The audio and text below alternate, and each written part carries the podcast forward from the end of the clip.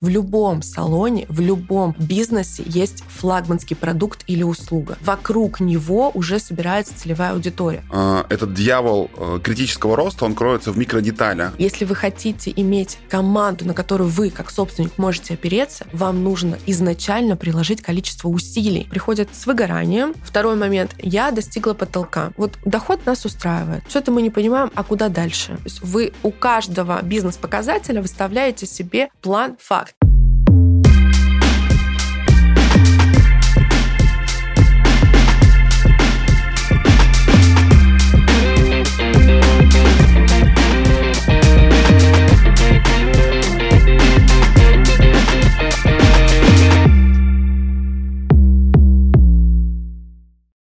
Начинаем запись подкаста True Business Stories с приятностей. Приятностей, пожалуйста, в студию. А, Я а... что, на поле чудес попала? А, у нас сегодня в эфире замечательный предприниматель. Зовут ее Кира Долгова. Кира Долгова, очень рада вас видеть на нашем замечательном подкасте True Business Stories. Сегодня будем говорить о бизнесе и о жизни. Это вам. Спасибо. Так, ты сказал не шуметь, а сам даришь мне букет шумный. Очень красиво, очень красиво. Кир, угу. Мы сейчас с тобой будем говорить о бизнесе и о жизни. Да? Угу. А, давай я тебя представлю. Кир Долгова, сооснователь сети Лазерлов, крупнейшая сеть моностудий в России. Основной профиль деятельности этих студий – это лазерная эпиляция. То есть этой студии в январе 2023 года исполнится уже 5 лет. Начиналось угу. у нас с небольшого кабинета в городе Новосибирске. Еще Кира, насколько я знаю, а, выпускает аудиотреки, то есть немножко mm-hmm. поет, ее можно послушать на iTunes и на Яндекс Музыке точно, то есть mm-hmm. можно сказать, Алиса, включи трек Кира Долгова, и она что-то споет. И мы так делаем и каждое утро. ведет э, какие-то программы наставничества, да? Mm-hmm. А, вот давай представим, что мы сейчас с тобой едем в лифте, лифт очень короткий, 3-4 этажа буквально, и вот короткий elevator pitch Кира Долгова в 22 году. Кто она? Господи, это очень сложный вопрос. Я сама бы на него знала в 22 году, кто я. А, я обычно представляю следующим образом. Всем здравствуйте. Э, я предприниматель. И недавно, кстати, я осознала, э, что когда я говорила, что я эксперт, практик, спикер, э, я люблю очень выступать, делиться знаниями, вот буквально пару дней назад я поняла, что все-таки я предприниматель. То есть если раньше я представлялась предприниматель, эксперт, практик, а, наставник малого и среднего бизнеса, а, то на сегодня я бы просто сказала, я предприниматель и хороший человечек. Хм, хороший человечек. А, хороший человечек. Как думаешь, почему ты здесь? Это вообще все очень странно, и мне дико неловко и неудобно, не потому что я что-то сделала, что-то доказалось, а потому что ты поставил меня перед фактом пару дней назад. И я думаю, как нам не поругаться сейчас, как нам, а, как этот переключить тумблер. Вот только что пять минут назад я была женой, а сейчас я а, гость твоего подкаста. А, поэтому не могу сказать. Ты мне ответь, пожалуйста, почему Как думаешь, тут? почему? Твои мысли? Я думаю, что за сильным мужчиной всегда стоит сильная женщина. Я думаю, что Многие спрашивать стали тебя в последнее время, а, как у тебя получилось сделать какой-то квантовый скачок, а, и ты говорил неоднократно, что я являюсь твоей опорой и поддержкой. И, возможно, если я поддерживаю тебя, являюсь твоей опорой, какие-то вещи, которые мы сегодня обсуждаем лично, да, в формате не муж и жена, а в формате там а, друг с другом, а, как друзья, как партнеры, это будет полезно и другим услышать формат мышления. Я думаю так. Но честно, я переживаю, что мои мысли не все поймут. Ну, поэтому вынужден Постараемся говорить по-русски. А, вот. Хотя в целом, Кир, смотри, наверное, то, что сейчас большой тренд в России на Казахстан, то...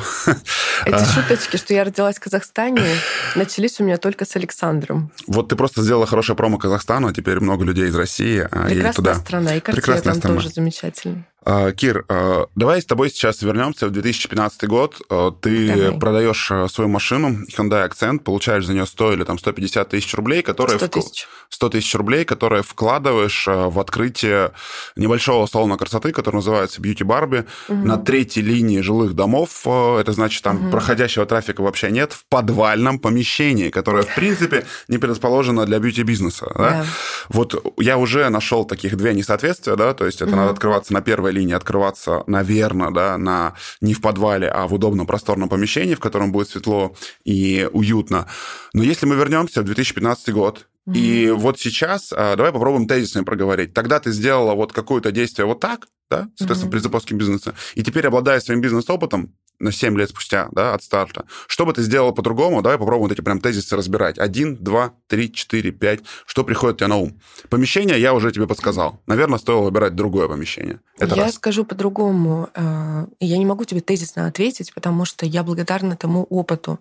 Потому что сейчас-то, конечно, смешно. Как мы искали помещение э, по критерию самое дешевое где-нибудь почти у центра, но было совсем не почти у центра. Э, было действительно самое дешевое с подвалом с паутиной и со всеми этими прелестями, из которых я потом сделала крутые фишки, из минуса в плюс. Да? Э, и тезисно я тебе не могу сказать, а, что бы я со своими знаниями сегодня сделала тогда, потому что тогда я была другая, обстоятельства были другие, и те мои ошибки привели меня к тому, что на сегодняшний день я могу сказать, как открыть э, бизнес, по каким критериям отбирать э, поиск помещения, э, как отслеживать трафик, как набирать команду. То есть у нас по всему в Лазерлаве, кстати, у нас на каждое действие есть регламенты и чек-листы. Поэтому сегодня я могу говорить о сегодня. Тогда это было настолько все... Э... Давай, давай представим, я понял тебя, давай представим. Я Кира Долгова из 2015 года. Угу. Я пришел к Кире Долговой из 2022 года и говорю, Кир, я хочу открывать салон. Проконсультируй меня, скажи, что мне надо сделать важное, чтобы салон получился классным, и я точно на нем зарабатывал. Потому что я вижу огромную проблему в бьюти-бизнесе. Мы с тобой, я видели, мы выступали перед э, куча аудитории, там, mm-hmm. компания L'Oreal, да, владельцы салонов, они совершают одни и те же ошибки, они совершают кучу глупостей, они вот как-то в своем мире приходят, как раз вот они приходят неопытные, и за счет этого они очень долго идут каким-то неправильным путем, да, когда можно вот, ну, гораздо быстрее mm-hmm. прийти к другому результату. Все-таки давай попробуем поговорить. Вот я Кира Долгова из 2015 Короче, смотри, года. Э, я понимаю твой вопрос, но опять-таки э, ты видел и наблюдал, что за последние два года я очень много вкладывала в свое развитие, и на сегодняшний день мне хочется немножко отойти от этой темы, что конкретно посоветовать. Сейчас объясню, а потом отвечу. А, потому что я привыкла советовать людям, я привыкла а, когда особенно начала заниматься франчайзингом и наставничеством, говорить, ребят, вот тут не нужно, сюда не ходите, вот вам покупая там нашу франшизу, покупая консультации, покупая у меня наставничество, вы покупаете а, Track, билет Track. Я вам сокращаю путь с помощью своего времени, опыта и знаний. Но вот на сегодняшний день Кира Долгова сейчас говорит, ребят, это ваши ошибки, это ваш путь, делайте. Я не буду советовать. Во-первых, формат советов, э, к чему я сейчас э, пришла, когда мне спрашивают, что посоветую, это, а, перекладывание ответственности. Я не могу тебе посоветовать, потому что моя картина мира, мой бэкграунд, а он состоит из эм, из сложенных обстоятельств мной ты бы вряд ли сделал то же самое, что делала я. Поэтому, когда приходит, а, а за советом это перекладывание ответственности, а, б, я поняла, что я не вправе менять пускай это будет очень эфемерно звучать, но это мои мысли на сегодняшний день. Я не вправе менять судьбу человека. То есть если он готов открываться, как я в 2015 году, без знаний бизнеса, без арендной ставки, окей, это его путь, и ему нести за это ответственность. Понимаешь, в чем я? Если теперь четко, э, в глазах вижу немножко непонимание, тогда скажу более четче. На сегодняшний день э, естественно, я рекомендую исходить от продукта, что за услуги мы даем, какой, какая флагманская услуга есть в салоне, что вы делаете лучше всего. В любом салоне, в любом а, бизнесе есть флагманский продукт или услуга. И вокруг него уже собирается целевая аудитория. То есть это база, с чего стоит начинать. Круто. А, упаковка, сам продукт, потом упаковка, потом продвижение. И когда у меня в голове есть понятный продукт, понятно, кто его будет брать, вот э, ты за кулисами сказал, давай немножко более пользу будем давать. Э, я всегда рекомендую предпринимателям отвечать себе на вопрос, почему клиент должен у вас купить. Клиент — а, не спрашивать у кого-то, а конкретно задать а, себе честный вопрос, почему у меня должны покупать люди. И когда вы себе ответите, у вас формируется элементарная поведенческая модель вашего потребителя. Кто они, где они пьют кофе, где одеваются. Имея продукт, упаковку, продвижение, мы только тогда со, а, ну, скооперировав да, все эти вещи, мы можем только тогда искать помещение, делать а, дизайн интерьера. Причем касаемо бьюти-бизнеса, здесь я подчеркну, здесь всегда идет замкнутый круг. Сейчас в эпоху изобилия информации, конечно, люди стали немножко меняться, но замкнутый круг, он еще продолжает быть в регионах. Что когда такое у меня круг? Замкнутый круг это когда э, у меня нету денег, и нету клиентов. У меня нету денег на рекламу и нету денег. А почему у тебя нет денег на рекламу? Потому что изначально, открывая бизнес, ты потратил на какой-то дорогущий туалет, дорогущую плитку. Сколько таких владельцев салонов мы видели? Заходя в салон, когда я прошу рассказать, что у вас есть, мне начинают собственники рассказывать не про услугу, а я клиент, а какая плитка привезенная. Боже, как это круто. А... И, соответственно, получается замкнутый круг. Простым языком, люди на старте тратили раньше деньги на ремонт, на интерьер, вкладывали в это а потом сидят и говорят, ой, у меня нету клиентов, зато салон красивый. Слушай, правильно я понимаю тебя, что вот когда ты бюджетируешь, вот смотри, первое, угу. давай я пытаюсь э, На из язык. Э, разговора угу. выносить на какую-то суть и тезис, чтобы какая-то там девочка да? сейчас просто записала первый совет. Про помещение подсказал. Выбирайте первую линию, где вас легко найдут, где вы будете видны, то есть так будет точно проще, если есть такая возможность. Я Второе... бы так не сказала, это твои слова. Да? Первую линию э, я бы не советовала, потому что я сама хожу в салоны, которые находятся и на третьей, и на пятой линии. О, это в... не важно? О, нифига. Смотря для какой услуги, для какой услуги? Какая, и какая Круто. целевая. То есть она надо определить свою целевую аудиторию. То есть, возможно, это будет спальный район. Продукт, да? целевая, а продукт, а потом целевая уже аудитория. продвижение. Да. Продукт, Где есть, они находятся? То есть мы выбрали продукт, выбрали свою целевую аудиторию, угу. но обязательно в бюджет. И основа всего нашего запуска – это не наш ремонт, это вот такие фишки для наших клиентов, которые нужны будут, и вот Верно. определенный объем продвижения этих фишек, как, как мы это продвигать будем. Это угу. самое важное, правильно? Конечно. Слушай, а вот эта проблема бьюти-бизнеса, мастера, что ты здесь можешь посоветовать? То есть, ну вот салонов очень много, угу. и мастера, они ну, не приходят, э, ну как бы, как, где их взять, короче, где их взять? Вся, вся где проблема. взять мастеров? Да. Вчера читала тренинг как раз на эту тему. Вообще, на самом деле, у нас во франшизе с тобой а, зашито 14 инструментов по поиску персонала. Угу. Но какая проблема?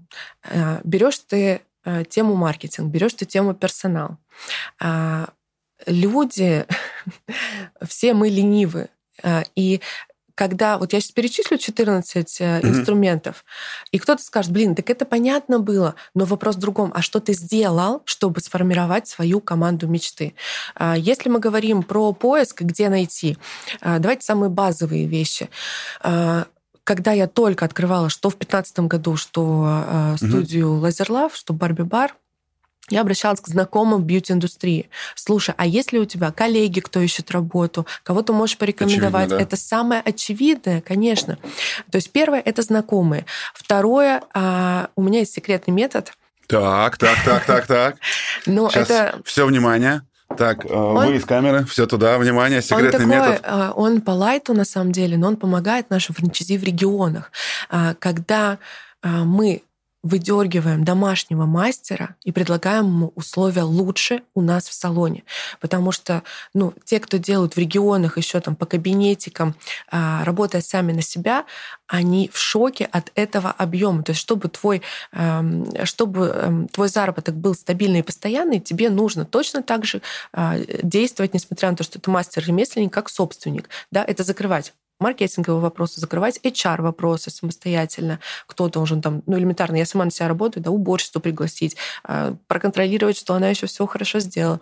Так вот, и по поиску персонала а, я всегда говорю следующее, отмониторьте, кто ищет а, работу или ищет клиентов, а вот тут ключевое, ищет клиентов на Авито, на Юла. Потому что ты заходишь э, ну, в маленькие города, я э, не в рамках Москвы и Питера, да, в рамках всей э, России. В каком-нибудь городе Серов, спасибо, Лазерлав узнала, что есть такой город. Это Свердловская область, север. Или Тында, хорошо, Приморский край. Заходя, Тында, Тында, Сейчас Тында. Единственный наш слушатель из Тында такой, да какого, блин, первый раз про Тынду где-то услышал, и то есть коверкали. Если ты из Тынды, подпишись. Сидит сейчас комментарии строчит. Подпишись, поставь лайки. Ну, в общем, э, они не знают маркетинговые mm-hmm. фишки, они не совсем современные. То есть мы в своем собственном соку э, возимся, да, и мы знаем все инструменты маркетинга. Mm-hmm. А человек-ремесленник, сидящий в другом регионе, все, что он знает, это, блин, я вот мне сказали на Авито найти клиентов. В Инстаграме я не умею вести, mm-hmm. как правило, мастера не умеют, да, привлекать клиентов через Инстаграм. А, э, в Инстаграме не умею, в Телеграм что это такое вообще? Вот у меня есть Вайбер, Одноклассники, и мой секретный метод состоит в том, что привлекая э, людей на собеседование, то есть когда мастер, допустим, мастер, мастер Наталья, которая э, пишет э, на Авито, приходите все ко мне на ноготочки или на эпиляцию мой кабинетик. Мы ей звоним, по определенному скрипту и говорим, Наталья, это все прикольно, замечательно, хотела бы к вам записаться, но вы знаете, я так сама делала на открытии Лазерлава. Я открываю сейчас студию, и мне бы хотелось, чтобы у меня вот работали такие специалисты, как вы. Давайте придем, познакомимся, пообщаемся, подходим ли мы друг к другу. То есть это вопрос количества действий и попыток, если ты хочешь команду мечты. Если ты хочешь клиентов, это вопрос опять твоих попыток, а, количество попыток, чтобы у тебя получилось вау. То есть еще раз, знакомые, а, Авито Юла, городские порталы. Ну, у нас, так как мы в Новосибирске находимся, да, Зарплата.ру, НКС, э, в других городах есть свои а, городские порталы. Инстаграм, ВКонтакте, любые соцсети. А, из недавнего очень круто сейчас работает в рамках всей России, особенно, кстати, в Москве, мастеров ищут в бьюти-индустрии через службу занятости. Ну и, в принципе, не только мастеров, а Прикольно. линейный персонал. Ну, Служба занятости э, прям, правда, качает. У нас несколько людей оттуда пришли, хорошие. А, следующий, ну давай все называть не буду, первый, который приходит... Слушай, я думаю, что достаточно. Еще один секретный Давай. расскажу. Ага. А, блогеры. Ну, то есть сейчас э, все говорят, что блогеры не работают, хотя э, сколько есть блогеров каждый год, э, одно, сколько не происходит обстоятельств, да, все говорят, блогеры не работают. Так вот, мы у себя что сделали? Во-первых, Инстаграмом люди как пользовались, так и пользуются. Ну, какое-то количество, естественно, сократилось. Но в рамках поиска персонала я прям рекомендую взять рекламу у блогера на то, что мы ищем персонал. Угу. Такому-то салону, такому-то бизнесу требуется. Зарплата такая, условия такие. Сейчас-то как никогда актуально, ну, в эпоху сокращения да, людей. Это первое. А второе, мы убиваем двух зайцев, потому что мы что делаем с точки зрения маркетинга? Мы информируем э, угу. блогерскую аудиторию угу. да, о том, что есть такой салон или такой бизнес, мы ищем людей. Но вообще этих инструментов там более 14. Я понял, слушай, круто. Но что важно? При... Я разошлась, моя тема. А, Важно при поиске персонала э, есть точки касания да, с нашим потенциальным мастером, с нашим потенциальным сотрудником. И если ты хочешь вырастить команду мечты, если ты хочешь... Что означает команда мечты? Каждый собственник мечтает, чтобы команда сама работала вот прям классно, все делали вау, как я. Э, этого не будет, конечно, но э, команда мечты формируется. Если вы хотите как же сказать, если вы хотите иметь команду, на которую вы, как собственник, можете опереться, вам нужно изначально приложить количество усилий не только по поиску, какой офер вы размещаете. Многие обращаются ко мне, опять-таки, в рамках консультации, да, спрашивают, а какой э, бюджет разместить, какую зарплату написать. Что в этом случае мы делаем? Мы анализируем рынок похожих услуг или бизнесов и ставим выше зарплату чем рынок. И приходя к нам на собеседование, мы составляем список вопросов. Я рекомендую линейный персонал, мои рекомендации, лайфхак, проводить групповые собеседования, чтобы собственнику или управляющему не тратить час времени на одного человека, который потом, как в бьюти-индустрии происходит, не выходит на работу просто не вышел. Сколько таких было, все мы знаем. Ну так вот, мы проводим групповые собеседования с линейным персоналом. Мы составляем job-offer, чтобы все было прозрачно, чтобы человек, вот э, мастера любой... Э... Погоди секунду, погоди секунду. Вот сейчас сидит девочка, но не из Тынды, допустим, из Благовещенска. А. Жоп-офер там что это? Жоп-офер. Это... Что за жоп-офер? Да, да, да, да. Это как э, наша дочь сказала, не пейзаж, а пиздаж. Вот за окном. Вот так же и жоп-офер. Так вот, э, что такое жоп... Э, блин, Саша. Джоб-офер. Как только мы разместили вакансию, составили четко наше предложение, провели собеседование. Собеседование для линейного персонала, я сказала, лайфхак, это нужно делать групповые. Собеседование для более высокого уровня менеджмента уже мы обязательно даем ТЗ. Обязательно. Потому что на старте люди, 90% сливаются и не делают ТЗ.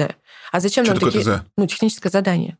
А зачем нам такие люди, которые сливаются? ТЗ. Ну, пришел маркетолог на собеседованиях. Я что маркетологу говорю? Или управляющий? Тестовое задание. Тест... О, техническое задание сказал. Да, Да, техническое- тестовое, задание. задание. Тестовое задание. Все, я понял. Если приходит управляющая, Мгм. я говорю, сходите в салон клиентам и напишите мне сообщение в свободной форме, а, что бы вы сделали, будь на месте управляющим Круто. сегодня. Офигенно. И когда приходят вот такие отчеты, я сразу вижу, с кем я буду работать, а с кем нет. А основная масса просто не делает ТЗ. Поэтому на любое э, на любую должность э, выше, чем линейного уровня, я рекомендую ставить ТЗ обязательно. А, к жопоферу вернемся. Да. После того, как мы приняли ТЗ и приняли решение о совместной работе дальше, а, мы ставим, вообще это наша с тобой система, а, мы составляем job offer. В нем прописаны цели, задачи должности, задачи на испытательный срок, потому что человек должен знать, а, какие у него условия работы на адаптационный период, чтобы не было... Вот представляешь, э, любой бизнес, вот несмотря на то, что мы с тобой э, и семейные пары, и бизнес-партнеры, у тебя в чебуреках или в Sneak and Fresh э, культура твоего бизнеса, она другая. И придя, мой сотрудник с Лазерлава, приходя к тебе в чебуреки, он просто не задержится. Почему?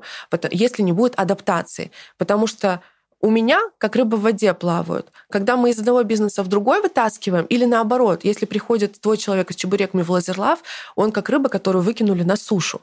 То есть приходящий новый сотрудник с другого бизнеса чувствует всегда первое время себя в новом бизнесе как рыбка на сушу. Вот так, куда, де- куда бежать, что делать, э, с чего начать. Поэтому мы составляем job offer, задачи на испытательный срок, что будет в период адаптации и какие условия работы мы предлагаем после. После составления offer, то есть мы показываем карьерный рост и рост профессиональный в виде задач. После offer у нас уже идет вопрос адаптации человека. И я, как правило, во время адаптации, что линейному персоналу, что а, топом предоставляю наставника. Например, у нас с недавних пор появилась новая управляющая, я у нее наставник. Я ее интегрирую, чтобы ей было легче. Почему я это делаю, трачу на это время? Даже если она когда-то уйдет, а все люди уходят, это нормально. А, Я ее адаптирую как нужно мне. Потому что если я кину и скажу, на, читай там базу знаний, читай, эм, как мы с франчайзи делаем, да, у нас есть база знаний, но мы пред- предоставляем э, менеджера по развитию, чтобы человек не ушел и не знал, что ему делать, а чтобы у него был наставник, который помогает ему адаптироваться. После того, как человек адаптировался уже, э, мы э, после испытательного срока пересматриваем условия, показываем ему, что у нас есть э, карьерный рост, у нас есть разные, э, я показываю ему оргструктуру, разные возможности при выполнении каких-то сверхзадач. Вот если закрывать тему персонал, так мы работаем. Офигеть. Очень короткий вопрос был, да, и очень такой Извините. обширный ответ, а, который послушали. На самом деле, вот такие вещи, когда слушаешь, понимаешь, что для любого бизнеса а, в каких-то очевидных процессах, которые каждый делает, да, вроде как бы каждый бизнес нанимает Мгм. каких-то людей, да, но вот этот дьявол а, критического роста, он кроется в микродеталях, да, о том, как ты это делаешь. Потому что человек, который сидит, ему скажет, ну, нанимайте мастеров, он такой сидит, рефлексирует, ну, я же нанимаю. Типа, Да, они Де- задерживаются. де- Действие какое-то делаю, но действие абсолютно разное. Я вот тут э, вчера рассуждал об этом, что э, я увидел, что в феврале я начал ходить каждый день в зал и доходил до сентября, и то есть у меня есть прогресс, э, я там сбросил вес, пожал какую-то штангу, а те мужики, которые ходили со мной, вот он как ходил с пузом, так и ходит. И вроде бы мы оба ходим в зал. Да, В один и тот же зал. В один и тот же зал. И вот мы оба запускаем какой-то бьюти-бизнес. И вот э, мы оба э, что-то вот делаем. Смотри, в начале э, нашей встречи ты сказал, что ты предприниматель. Да? Мгм. Женщина-предприниматель и мужчина-предприниматель. Чем они отличаются? И отличаются ли? Они отличаются подходом. Ну, то есть, Каким? э, сейчас объясню. Как бы вообще ты очень много ставишь э, акцентов на бьюти-бизнес, но я считаю, что в любом бизнесе основные э, базовые вещи, они идентичны. А, И если мы сравниваем а, мужской подход и женский подход, ну, а, давай скажу так. Несмотря на то, что это, возможно, будет звучить сексистски, вообще предприниматель не имеет пола. Но есть отличие в подходе. Какое? Женщина, ей важно самореализоваться с помощью своего продукта. Ей важно, а, ну, там, эфемерные фразы. Можно да? сказать, что бизнес как ребенок для нее? Конечно, это не совсем правильно, но вот она его рожает, носит, э, а потом э, кормит, учит ходить. Вот она с бизнесом... Разные женщины, конечно, есть, да, угу. но в основном в массе вот женщина самореализовывается за счет своего продукта, а, либо лелеет очень свой бизнес. А мужчина он относится немножко к бизнесу по-другому. Бизнес для мужчины это что такое? Это зарабатывать бабки. То есть э, бизнес должен быть, чтобы была прибыль. Конечно, есть предприниматели и мужчины, и женщины, для которых и э, важны и, и бабки, понимаю. и миссия, да, и ценности, которые мы несем. Но вот мужчина, он не замечает те мелочи, на которых строит женщина бизнес. А, Например? Клиентский подход, клиентский сервис. Мужик, заходя в бьюти-бизнес, что говорит? Ну, вот конкретно про бьюти. Вы меня тут подстригите? Так, ты умеешь стричь, заходи, покажи кейсы, покажи работы, все ты у меня работаешь, получишь столько-то. Что женщина делает? у нас такая атмосфера, у нас атмосфера девочки. Я хочу, чтобы мы с вами были командой. Я хочу, чтобы мы там, не знаю, вместе росли, развивались. И в этом отличается подход. То есть мужчине нужно все быстро, четко, понятно в бизнесе. Женщине нужно проделать огромный путь из деталей. То есть вообще есть такая фраза «большой бизнес кроется из мелочей», но это я к чему? Мужчина за мелочами не будет у себя в бизнесе обращать внимание. Женщина деталь. Женщина про детали. Угу. Ты знаешь, я тут даже еще расскажу. А, был я читала такое исследование, был эксперимент, вот как с детьми, знаменитый эксперимент с зефирками, так и эксперимент среди женщин и мужчин в Лего. А, посадили деток в возрасте там, от 4 до 6 лет и дали Лего. Разделили их на мужчин и на женщин. Что делали мальчики, детки? А, они строили башни, и дальше, как ты думаешь, что они ломали. делали? Они ломали. Конечно. Они построили башню, сломали, заново строим. Еще раз построили, сломали заново. Там какие-то драконы появлялись, бои постоянно. А что делали девочки? Они строили замок себе, а внутри замка, а вот тут кроватку поставили, а вот тут а, типа шторки другие повесить нужно. Ну, то есть детали, понимаешь? И Понял. Слушай, хорошее сравнение такое, да? То есть женщина наполняет бизнес э, деталями. Наполняет, как бы, да. Наполняет. Вот это Слушай, подход. Вот это классный подход. А, давай вернемся вот за всю твою жизнь, да, может быть, предпринимательский опыт, не предпринимательский опыт. Вот мы каждый раз, когда пытаемся что-то делать, чем-то стартовать, что-то запускать, мы всегда, ну, что-то боимся, да? То есть иногда угу. страшно начать что-то делать, угу. но есть в жизни те события, которые ты, когда думал, что вот такое страшно, а потом такой сделал, такой, да ну нет, ну как так легко-то? Ну блин, ну в смысле, вот и все, ну типа, и вот, и вот так, и вот так все просто. Вот mm-hmm. давай вспомним а, вот, вот, вот такое самое большое да ну нет в твоей жизни, да, типа, что оказалось гораздо легче, чем ты себе представляла. Это вообще принцип всей моей жизни. Сначала закрывай глаза и делай, а, а потом смотри, что из этого получилось. Потому что здесь мы с тобой схожи. Мне важнее путь, а, построенный из ошибок, чтобы уже выдохнуть, типа, все, я пять ошибок сделала, и дальше я понимаю, что с этим, а, что с этим делать дальше. Какое конкретно, какая что из ситуаций... Слушай, мне почему-то, ну, не связанные вещи э, с бизнесом, мне почему-то приходит, ну, как я отправилась на ретрит в Таиланде с монахами э, жить, когда ты такой, блин, одна куда-то в чужую страну, без денег, там еще блог, помнишь, вела в 2014 году, и мне какие-то донаты скидывали люди, когда мы... Донаты? Это пончики? Нет, донейшн. Ну, типа, я писала. Почему я не стала, кстати, дальше вести, непонятно. Может быть, была бы travel-блогером каким-то. Еще раз давай погрузим а... в контекст э, людей, которые слушают, которые, наверное, да. слушают, потому что они тебя не знают. В 2014 году ты просто в декабре, тебе написала подруга, она говорит, полетели в Таиланд на ретрит. Ретрит – это когда, кто не знает, ты просто молча сидишь в комнате и, и, и молчишь какое-то продолжительное количество mm-hmm. времени, и в жестких ограничениях, то есть спишь на полу, ни с кем не разговариваешь, ест там проросшие какие-то ростки чего-то, и, собственно, и вот в таком состоянии находишься какой-то длительный период времени. Тебе сказали, а, погнали. Ты такая, а, погнали. И денег на это не было. Нет. Э, во-первых, писала не подруга, писала участница. Э, я организовывала бизнес-форумы тогда, приглашала uh-huh. спикеров. И мне э, написала участница, которая почему-то... Это интересная история, потому что она... Мы организовывали форум в Казани, где uh-huh. ты тоже, кстати, был спикером. Она забыла там паспорт. Я в Ижевске нахожусь. А она сама из Перми.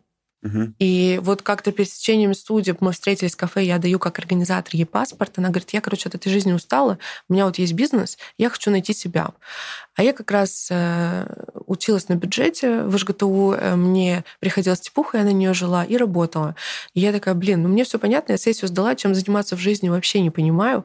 Э, я бы тоже хотела. И она меня ставит в условия, от которых я не могла уже отказаться. Она мне покупает билет, так, от Москвы до Бангкока.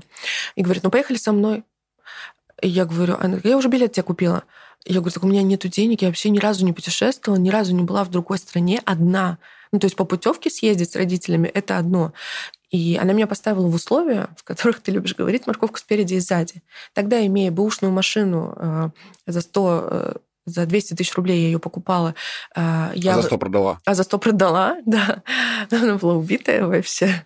А, я э, начинаю в этих э, реалиях включать голову и предпринимать действия. Я выставляю машину на Авито, а, понимаю, что ее никто не берет посуточно, потому что мне нужны деньги. Начинаю звонить друзьям, типа, давайте я вам что-нибудь сделаю за любые деньги, вот скажи, ну, в смысле, а, давайте напишу, тогда это студенчество же было, давайте напишу курсовую, давайте напишу диплом, это будет стоить там тысячу рублей, три тысячи рублей. Продавала вещи свои какие-то. Ну, делала то, на что был способен в то время мозг.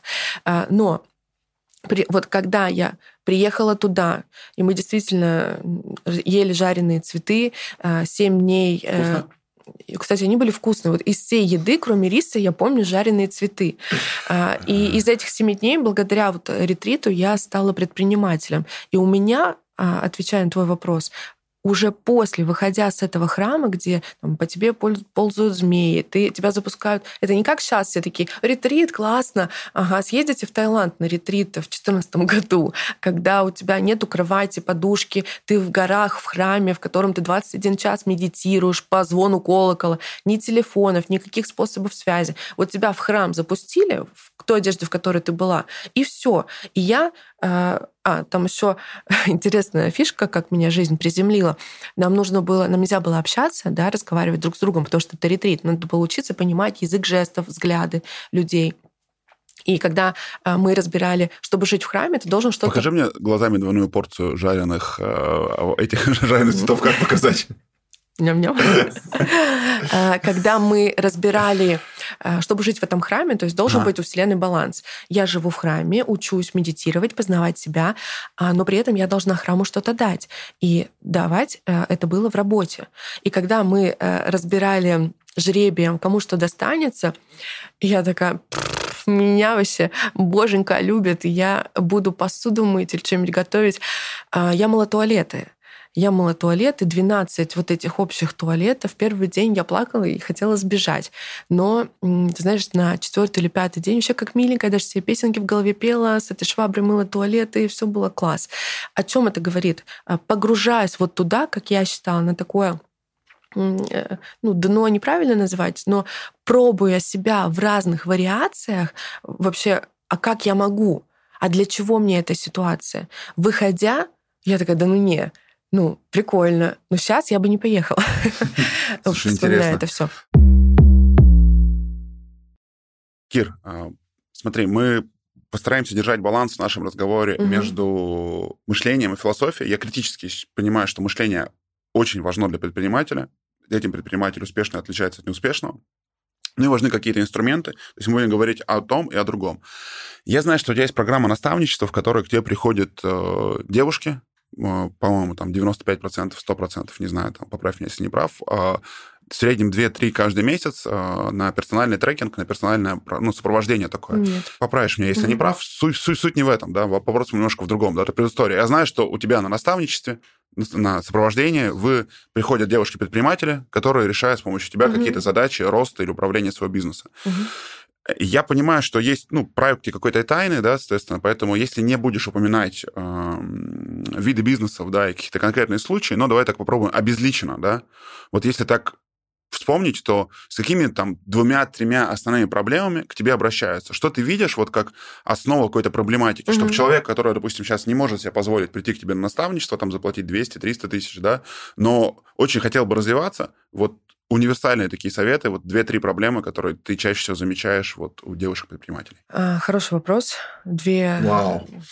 Э, Первый два... раз мне сказали, что у меня хороший вопрос. Помечу. Это вопрос был хороший. Два момента, которые резанули мне слух. А, не месяц. То есть у меня наставничество построено следующим образом. Я беру действительно одну или две девочки на а, девушки, женщин, леди, как угодно назовите. Леди, я... круто. Наставничество для леди. Э, я беру, у меня, кстати, есть даже урок бизнес-этикет, э, как общаться с сотрудниками адекватно, с клиентами. Так вот, э, моя программа трудом, путем труда и ошибок построена следующим образом. Я беру физически могу интегрироваться полностью в человека вот только на три месяца. Два-три месяца довести э, и только на одного или двух максимум. Mm-hmm. То есть я беру условно две девочки на квартал. Почему квартал? Я просто пробовала разные варианты. Полтора месяца, два месяца. Всегда мало. То есть вот мы, да, очистили, очистили путь сознания. Нам понятно, как нам действовать в бизнесе. После того, как я заканчиваю, я всегда требую прямо девочек писать план, что ты будешь делать без меня. Моя задача я не психолог, э, кстати, плохие психологи, которые привязывают человека, да, чтобы, ой, я без тебя не справлюсь. Я беру человека, за три месяца провожу с ним работу, которую она построила по своей методике. Мы сначала работаем над блоком мышления, мы смотрим плюсы, минусы тебя как личности, твои, э, твои таланты как личности, которые можно применить уже в бизнесе. Угу. Второй блок — это личный бренд. А, личный бренд это не про Инстаграм, это действие собственника по отношению к его бизнесу, по отношению к его экспертной деятельности, а, какие там ценности, принципы он закладывает, как об этом составляем mind map такой миру, да, как люди об этом узнают, а что нужно донести до человека, чтобы он понял, что ты там собственник, у тебя такой бизнес, или что в этом бизнесе есть со стороны личности. Угу. А третий уже блок проработав личность и личный бренд, я перехожу к бизнес-процессам. И вот здесь бизнес-процессы, там а, оргструктура, кадры, мотивация, демотивация персонала, масштабирование или развитие бизнеса. У каждого свои запросы. А из э, схожих кейсов за этот год было прям много у меня девчат с вопросом «Я устала от своего бизнеса, wow я выгорела, я не знаю, не могу его заново полюбить. Кстати, когда ты проводил конференцию, О, у меня, этот прикинь, вопрос... вопрос такой есть, прям я записал вопрос, смотри, угу. а, вот вопрос под номером 11, можно ли любить бизнес? Можно, и разлюбить можно. Интересно, да. Интересно, Вопрос да. задан, любить бизнес можно. А, любить бизнес можно, все. Хорошо. То есть приходят... нужно. Да, да угу. приходят... Э, вот несколько у меня было, четыре участницы. Угу. И, кстати, с одной за все время, э, за два моих года работы на наставничестве, одна э, попросила э, не разглашать вообще, прям мы подписали типа коммерческую тайну, что я для ее бизнесов, у нее очень большая сеть в России, помогала выстраивать бизнес-процессы. Вот. То есть есть даже и такое. Но приходят с выгоранием, как Раз. мне да, второй момент. Я достигла потолка. Вот у меня было последних две таких девочки. Я достигла потолка, я хорошо зарабатываю, у меня есть там салоны, магазины, у меня есть заводик какой-то по производству. Разные ниши мы берем. С кафе люди приходили тоже, по семейная пара. Э, вот доход нас устраивает. Но что-то мы не понимаем, а куда дальше? Угу. Идти по развитию розничной сети, идти по развитию франчайзинга. И мы для их уже описываем совместно маршруты. Угу. Ну и третий запрос, а, какой у меня был, хочу... Вот с этим бизнесом все понятно, ну, Одна девочка была с таким запросом. С этим бизнесом все понятно, э, доход есть, не выгорело, все классно. Он работает сам по себе уже несколько лет. Хочу что-то новое. И мы начинаем анализировать рынок, нишу, исходя из талантов личности, а что тебе подойдет, чтобы ты не открыла стартап, а потом забыла про него. Да? Вот такие запросы. И вот давай по, по несколько советов на тогда из этих тем, да, то есть если угу. выгорело, что делать? Если выгорело, а, я всегда рекомендую понять причины, что тебе не нравится делать в своем бизнесе, угу. из-за чего, как ты считаешь, ты выгорела. Как правило, э, выгорание это очень такое э, надоедливое слово. Были случаи, когда я давала телефонные психологов, потому что ну, я понимаю, что я не помогу. Это не выгорание, это депрессия жесткая. Если ты понимаешь, что тебе твой бизнес надоел, нужно а абстрагироваться от него, дать себе отдых. А, как правило, тут есть тонкая грань, когда бизнес надоел и ты ленишься реально делать, и ты такой, да, надоел бизнес, вот бы что-то другое, потому что есть такой тип людей, у которых всегда трава где-то зеленее там. Вот я это не поддерживаю. А, я говорю про человека, который а, ну, там, трудоголик, условно. Вот он делал, делал, делал, не видит результата и такой, все, мне надоело, я устал. Во-первых, как я уже сказала, понять причины. Во-вторых, дать себе время на отдых. И это не про там, морешко, хотя ну, у всех свои да, возможности и потребности. Это про отдых наедине с самим собой.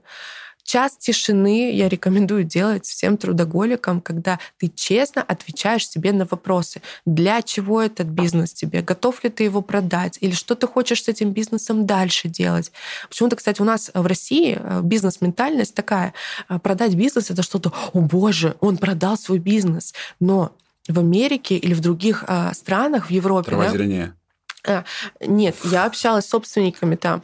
Наоборот, а, есть прям такая бизнес-культура, когда ты делаешь стартап, продаешь, делаешь стартап, продаешь. А, то есть в этом нету. Почему у нас это вызывают, о, продажа бизнеса? Не знаю сама, нет ответа. Так вот, что же делать? Отдохнуть, побыть с собой наедине и понять, реально ли нужен тебе этот бизнес. Почему? А еще что важно, что в семейных отношениях, что в бизнес-отношениях, где есть вы и бизнес, задавать себе вопрос, ну почему-то же я открыл этот бизнес, но что-то мне же в нем нравилось, и возвращать себя к позитивному. Угу. Ну, то есть, когда, откровенно говоря, когда я ругаюсь с мужем своим, я... Тоже этот муж. Не ага. знаю. я в голове э, ну, уже спустя там 7 лет брака, да, я в голове проношу, э, ну, я же тебя люблю, я выходила за тебя замуж, я же знала твои плюсы, минусы. Ладно, минусов у тебя нет, как и у меня. Ну, в общем, я это все знала. И то же самое происходит в бизнесе. Когда-то мы его открывали, какие у нас были ожидания. Выгорание чаще всего происходит из-за больших ожиданий, когда мы почему-то ждем, что я ремонт сделал, клиенты сами пойдут. Или я вот бизнес открыл, давайте мне, несите деньги. Mm-hmm. Слушай, это вот э, на секунду прерву, сейчас вернемся, да. Э, я недавно нашел очень интересную аналогию, она мне очень понравилась. Вот если сравнивать бизнес и личные отношения, угу. то я сравнил это с тем, как люди э, подходят к свадьбе и к семейной жизни. И то же самое в бизнесе, прям одинаковая угу. аналогия. Наблюдая за франчайзи, кто открывается, они считают, что достаточно только открыть. Да. И потом оно как бы само поедет. И люди, которые женятся, они идеально готовятся к свадьбе. свадьбе. Свадьба это просто подготовка. Вот общался с визажистом, она говорит, столько всех счастливых людей, они такие все счастливые, так все планируют. Вот мы типа открылись, да, а потом начинается семейная жизнь, и потом тяжело. То есть как будто люди, когда женятся, им надо вот время подготовки к свадьбе, мне кажется, проговорить все процессы, минусов каких-то будущих, а, каких-то сложностей, с которыми мне столкнуться, да, подготовить вот эту платформу, написать регламенты семейной жизни, подойти к тому, что ты поймешь, что ты собираешься делать в каких mm-hmm. случаях. Ну, то есть разобраться, да, а что будет, если я там три раза не вынесу мусор? Ну, то есть, типа, мы, мы поругаемся или нет? Штраф. Штраф, наказание. А, а если ты будешь... А если муж спросит у жены, а если ты будешь невкусно готовить, я должен улыбаться, есть я это горелое... Я вкусно готовлю. Гипотетическая жена, а поэтому мы едем в ресторанах, а, и Заканчиваем подкаст. Ну, собственно, вопрос в том, что, типа, это надо проговорить. И когда в бизнесе люди делают так же, они говорят, мы открылись, вот ты очень четко это подмечаешь, это очень круто, что так дальше вся работа. Ну, то есть вся работа дальше. Типа, а как ты будешь любить бизнес, когда будут уходить сотрудники? Как ты будешь любить бизнес, когда прибыли будет не хватать? Знаешь, вот когда такая у нас, вещь очень э, крутая, мне кажется. Когда у нас франчайзи открывались, э, особенно первый год, я звонила каждому и говорила, ну, ребят, с боевым крещением. Потому что люди приходили к нам без бизнес-опыта, да? А, я говорю, поздравляю с боевым крещением, а дальше давайте работать. И они такие, как? Мы столько приложили сил, чтобы открыться, пригласить людей, найти персонал. Но действительно, когда вы что-то делаете и вы ожидаете, что все, нет, это самое начало. Нужно много всего сделать потом. А, как мы все уже знаем, успех — это количество попыток, причем неудачных. И я рекомендую, что в бизнесе, что в отношениях а, заранее а, обсуждать правила работы. Если у вас проблемы с сотрудниками, вы, значит, заранее не проговорили job offer. Вы, значит, заранее не проговорили задачи и правила работы. У нас а, пять лет компании, и только недавно появился кодекс, потому что э, я устала проговаривать одно и то же.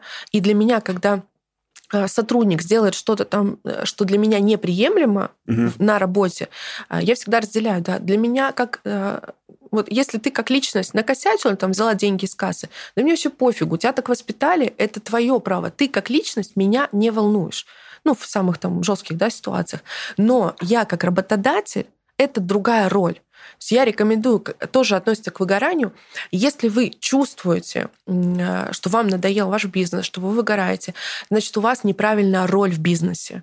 Свои роли нужно выписать. Кто вы в своем бизнесе? Если вы и чтец, и жнец, и на дуде, и грец, значит, конечно, вы априори э, выгорите, потому что невозможно делать все и сразу. Так вот, э, собственник должен быть где-то и маркетологом, и HR, и управленцем, и админом, э, и еще 100-500, э, да, и клинингом 100-500 э, продажников вакансий и должностей. Но необходимо обозначить ключевую роль для себя, как для собственника. Что должен делать, я для себя уяснила, что должен делать собственник? Собственник должен быть, отвечать за стратегию развития. Я создала бизнес, чтобы угу. у людей была работа, у клиентов был хорошая услуга, продукт, и я хочу дальше этот бизнес развивать. Если я буду думать э, задачами администратора, кому позвонить из клиентов, то я уже становлюсь не собственником, который сверху да, должен видеть треугольником всю картину, а я становлюсь э, администратором. Я начинаю мыслить в рамках задач администратора. Поэтому, чтобы не выгорать, определите для себя роль в бизнесе. Вы в своем бизнесе кто? И почему так произошло, что вы выгорели? Про отношения здесь тоже добавлю. Важно правила работы обговаривать. Да? Я теперь поняла, почему у нас не было свадьбы. это твой, это твой гештальт, что ой, на свадьбе так все классно, а потом эм, нет. Когда мы обговариваем правила работы, становится всем проще. Правила работы показывают честность и искренность. И я рекомендую в бизнесе у себя правила работы эти обозначить. А вот то же самое мы делали с ученицей моей в наставничестве. Мы просто написали правила работы. И она спросила, а что так можно было? Почему я каждому человеку, приходящему в свой бизнес, сотруднику, проговариваю, проговариваю одно и то же, а потом думаю, ну что они, глупые, что ли? Ну непонятно, что так нужно было сделать. А люди не то что глупые, у каждого, как мы говорили на старте, да, своя картина мира. И чтобы вам синхронизироваться, вы обозначите правила игры заранее. Вот. А, и в рамках правил здесь еще что важно добавить. Эм, кодекс у нас появился в Лазерлаве, и для меня я определяю важные моменты, которые недопустимы для меня.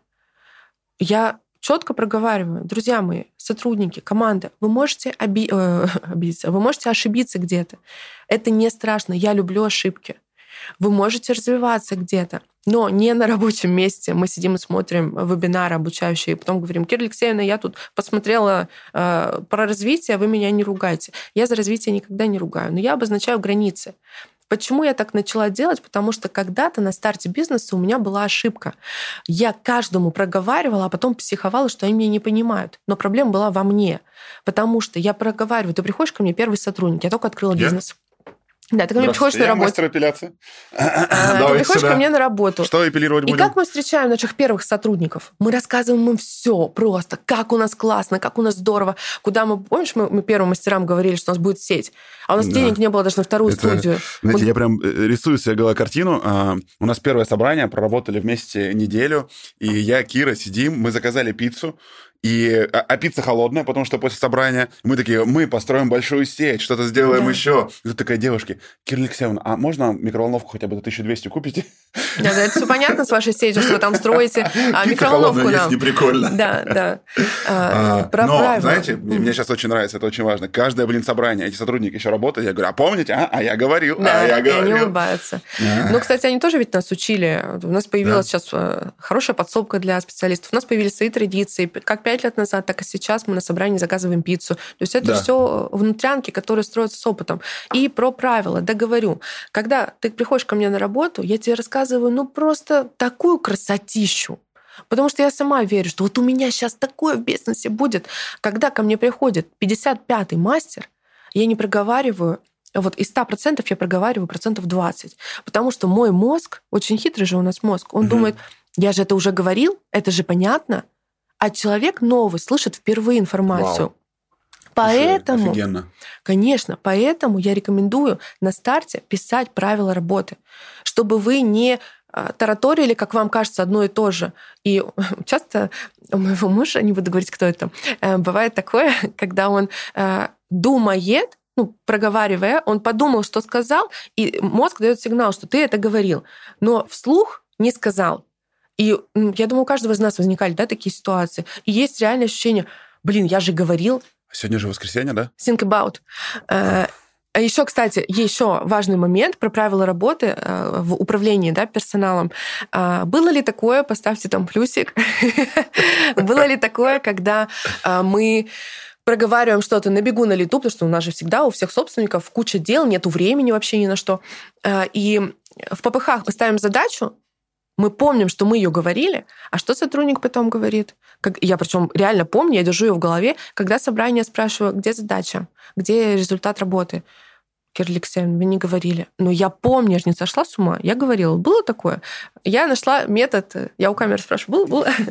Это сказала разговаривать со зрителями. Юля такая, я смотрю, она уже такая, как я, где это пропустила? Э, так вот, э, я э, сделала такую фишку после, она у нас, кстати, существует уже два года, после каждого собрания, задачи поставленные, звонка, а, то есть никто не запрещает вам это делать. Но если вы ставите задачу, а, спрашивайте у сотрудника, кому вы поставили задачу, как ты понял, потому что, опять-таки, как выясняется, люди по-разному интерпретируют одинаковые вещи.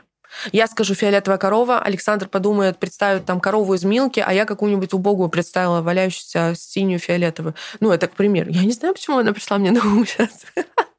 Ну, то есть нужно... А что в стакане? Нужно синхронизироваться по понятиям. А второй момент... Я тебе сейчас объясню по понятиям. А, а второй момент... Что в чае, реально? А, а второй момент протоколы. Вот протокол собрания. Ты еще, помню, бесился, когда говорила, напишите мне протокол. Что за протоколы там? После каждого собрания, звонка, сотрудники пишут команда в чат общий протокол, о чем мы поговорили и какие тезисные задачи будут стоять. Это избавляет нас от лишней вот этой суеты. А кто что говорил? Так, мне надо держать в голове, чтобы люди не забыли. Я поставила задачу зафиксируйте в чате. И обязательно нужно фиксировать договоренности. Слушай, супер. А, вот слушая тебя, я там сейчас верну еще один вопрос, но перед этим я, знаешь, чем задумался? Ты очень круто рассуждаешь. Вот любой вопрос, который касается сейчас HR, менеджмента и управления, ты прям очень круто в нем разбираешься, даешь очень такие фундаментальные, правильные советы. И, а мне Спасибо. нравится такая обратная фраза, что в твоей голове твои мысли это не твои мысли. То есть, ну, да. когда ты чему-то научился, это значит, ты где-то этому научился, ты о чем-то это подумал. И вот такой вопрос: а чьи мысли в голове у Киры Долговой? Кто ее учит? Мои мысли, мои, как он. Нам надо замена чая, я думаю. Я люблю Олежку Газманову. Я не знаю, как ответить на этот вопрос. Чьи мысли? Э, во-первых, каждый человек, встречающийся на нашем пути, является наставником. Либо ты чьим-то, либо он твоим наставником, потому что разные ситуации, хорошие, плохие, реально погружают нас э, задуматься, почему, от чего и что дальше. Угу. И, э, соответственно, я не могу назвать чьи конкретно мысли, потому что вот, знаешь, что называется? Мне нравится фраза «сеять по зернышку». Вот у меня сколько раз было, я в сотрудников вкладываю, э, вот у нас уходил маркетолог, я ее прям выросла, э, прокоучила, пошла ведь учиться на коучинг, чтобы с командой э, у меня были угу. какие-то показатели, результаты хорошие. Вот, вырастила, она взяла, ушла и сказала, я, я такая крутая, я все знаю, я все сама. А я такая, блин, это же я вложила в нее. Ну, то есть и на ответ, чьи мысли, человеку нужно дозреть. У меня мысли Киры Долговой, опыт, который проходила глазами Кира Долгова. Это мое. А, поэтому на старте мы говорили, что я не могу давать советы. Вот я дам совет, а человек не придет. У меня замечательная была девочка Фиоза на наставничестве, у нее сеть магазинов одежды Шармстор, большая реклама. И она спустя там а, полгода нашего наставничества написала мне, блин, до меня только сейчас дошло, что ты имела в виду. То есть была ситуация, в которой я поняла, почему ты мне тогда так посоветовала, понимаешь? И угу. очень сложно какому-то определенному, как у тебя спрашивали студенты вчера, человеку привязать, а кто ваш наставник? Да все мы, каждый человек, это э, отпечаток в нашу жизнь вносит, это и есть ваш наставник. Ну давай так, э, перефразирую, а на кого ты рекомендуешь сейчас, кроме тебя, подписаться? Никого. Вопросы. Не, ну, кстати, а... что, знаешь, что важно в блогинге? Да. Я настолько устаю от бизнес-процессов внутри, то есть, ну, прям погружаюсь туда полностью с головы до ног, что заходя в мой блог... Скажи, даже... как ты погружаешься? Вот полностью. Полностью. Замените чай, пожалуйста. Да, давайте. Короче, погружаясь... Эм, мне как-то прилетел просто фидбэк. И, кстати, вчера тоже читательница написала в эту же тему, что э, вы стали другой, и я теперь вас понимаю, а может быть, я была другая. Типа, теперь за вами интересно наблюдать. Про блог. Как-то мне написали, где лазерная эпиляция информация, где про бизнес, хотя мне кажется, я уж у меня дофига этого угу. про бизнес, но э, мне кажется, боль предпринимателя, которые почему-то боятся показывать свои действия в бизнесе, и у меня такое тоже было, это в том заключается, что мы настолько погружены офлайн в этих процессах, что вот честно, беря трубку, а, беря телефон а, и заходя в Инстаграм, мне хочется выложить все, что угодно, только не бизнес. А, как у меня занимается дочь или зарабатывает деньги в парке, как, я не знаю, мы с мужем куда-то идем на свидание. И в, когда сказал подпишись, мне даже неловко становится, потому что у меня нету каких-то стратегий, прогревов. Вот я захотела сегодня, проснулась такая, блин, я готова принять еще одного человека на наставничество. Я выложила. Я захотела, я такая, блин, сегодня я отдыхаю, вообще не хочу ничего постить. У меня настолько эмоционально настоящий, э, настоящая страница, не могу даже сказать блог. Возможно, поэтому у нас нету квартиры в Москву-Сити, я там не инфо-цыганка замечательная, э, потому что я привыкла жить и чувствовать, как сейчас. Вот я хочу сейчас выложить, я выложу. Поэтому, конечно же, подпишитесь на меня, конечно же, но не ждите там никаких бизнес-процессов. Потолок. А, два вопроса. Вот ты сказала про потолок, ты рекомендовала его, ну, как бы люди его себе рисуют, находишь какие-то а, какие задачи, да? Угу. Вот давай представим, что ты сейчас а, можешь попросить совета у моей аудитории, которая слушает подкаст. Там очень много осознанных, умных людей, которые следят за мной, и благодаря там прошлым выпускам, каким-то текущим, придут на тебя послушать, посмотреть, да? Спроси у них совета сейчас в камеру, да? какой потолок ты хочешь себя пробить, и чтобы они написали каких-то в комментариях, да, чтобы они тебе посоветовали, как их предпринимательский опыт, какую совет бы они тебе дали? Это первый вопрос. Вот. Второй это не вопрос, а утверждение убеждение. Я не хочу спрашивать совета. У замечательной твоей сейчас? умной, осознанной аудитории. Э, какой потолок чего? Личного роста, профессионального? Любой. Какой, какой хочешь? Меня... Что бы сейчас хотела пробить? Какую задачу хотела бы решить? Вот во что ты уперлась? В этом наша разница. Я так не отношусь к задачам. У меня нет потолка. Я отношусь в жизни и к бизнесу как к игре с новыми сложностями, к но, mm-hmm. с новыми уровнями. Нет потолка. Просто есть задачи, которые там мне, допустим, становятся неинтересны. Я их уже знаю. Вот типа у меня были проблемы, ты подчеркнул про персонал. У меня было, когда команда вставала вся и уходила. Команда жаловалась тебе, что невозможно со мной работать. И я тогда задала вопросы, почему так происходит. Пошла, выучилась. Коучинг, психологические штучки, изучила аудиторию, посетила мастер-классы. Я э, синхронизировалась с этим mm-hmm. уровнем. Иду дальше. Потолка потолка нету никакого. Не потому что я классно и все знаю. Нет, все знать невозможно. Я далека от того идеала, которым хочу быть предпринимателем, женщины, ну, который я себе строю. А, но а, я отношусь к этому проще. Я не хочу ставить себе потолки и даже, знаешь как, микроцели микроцели мне нравится больше. То есть я ставлю себе стратегическую цель до конца года. А, все мои, кстати, это крутой лайфхак, написать себе 30, 30 а, эм, э, желаний, виш-лист, потому что каждое ваше желание — это ваша цель то, чего, к чему вы хотите прийти, то, чего вы хотите заполучить. И у людей, вот с кем я тоже занималась на наставничестве, на консультациях, у них прям проблематично писать, чего я хочу, мои цели. Потому что в голове мои мысли, да, чьи-то. Я вот видела в Инстаграме у кого-то в Москву-Сити квартира, наверное, я тоже хочу. Я вот видела у кого-то еще что-то. Хотим чужую жизнь, не свою. Конечно. И когда ты остаешься час наедине с собой, когда ты честно выписываешь свои желания, по бизнесу, по тебе как по личности, ты понимаешь, так, вот первые 10 — это не мое, а дальше уже вот раскапываешь, да, и находишь, а что ты реально хочешь. И твои желания становятся твоими целями. Но тут нет потолка, это понимаешь, как уровень. То есть ты один сделал, ага, классно, идем дальше. А, я проводила вебинар и говорила, что мне классно быть предпринимателем для наших франчайзи, потому что мы с вами идем очень интересный путь. Капец он сложный, и я никому не посоветую а, выбирать да, между работой по найму или предпринимателем стать. Предпринимателем быть ну, гиперсложно. В найме у тебя есть стабильность, понятная. В найме ты можешь сказать «до свидания», когда тебе захочется. В бизнесе ты так сделать не можешь. Это большая ответственность угу. за свой продукт, за людей и за сотрудников. Ну так вот, а, фишка бизнеса предпринимательская в том, что ты воспринимаешь жизнь как игру. Тебе усложняют сложности, и каждый... Вот мы с тобой проходили четыре кризиса за пять лет. Рейдерство, проверки, а, анонимные эти против нас сообщества создавали, да. Информ-война была какая. И каждый раз, а нас еще когда пандемию пугали, что мы говорили? ребят, после рейдерства нам пандемия вообще не страшно. После пандемии, рейдерства и тех опытов нам не страшно сейчас. Мы принимаем любую проблему, хотел сказать жопу, любую жопу мы принимаем как новый уровень. Жоп-оффер. Жоп-оффер, То есть, да. я понимаю, у сотрудников Наш это жизненный жоп-оффер, job offer. А, а у предпринимателя это жоп-оффер. А, короче, любая ситуация, она создается нам по силе, вот так я скажу. Если это произошло, мы адаптируемся под реальность и воспринимаем Хорошо, как игру. Я понял тебя. Окей. А, а, а твой совет, чтобы пробить потолок, это написать цели, да? Я услышал такой негласный совет, как минимум, написать угу. свои цели, желания, да? Что еще советуешь в потолках делать? Вообще не, не нравится мне это слово Натяжные? потолок. Если натяжные, это псевдо. А, Э, Понял? ну, ты сама сказала, что приходит предприниматель с запросом, как пробить потолок. Э, И В ты что-то советуешь в бизнесе, да. да. Ну что это означает?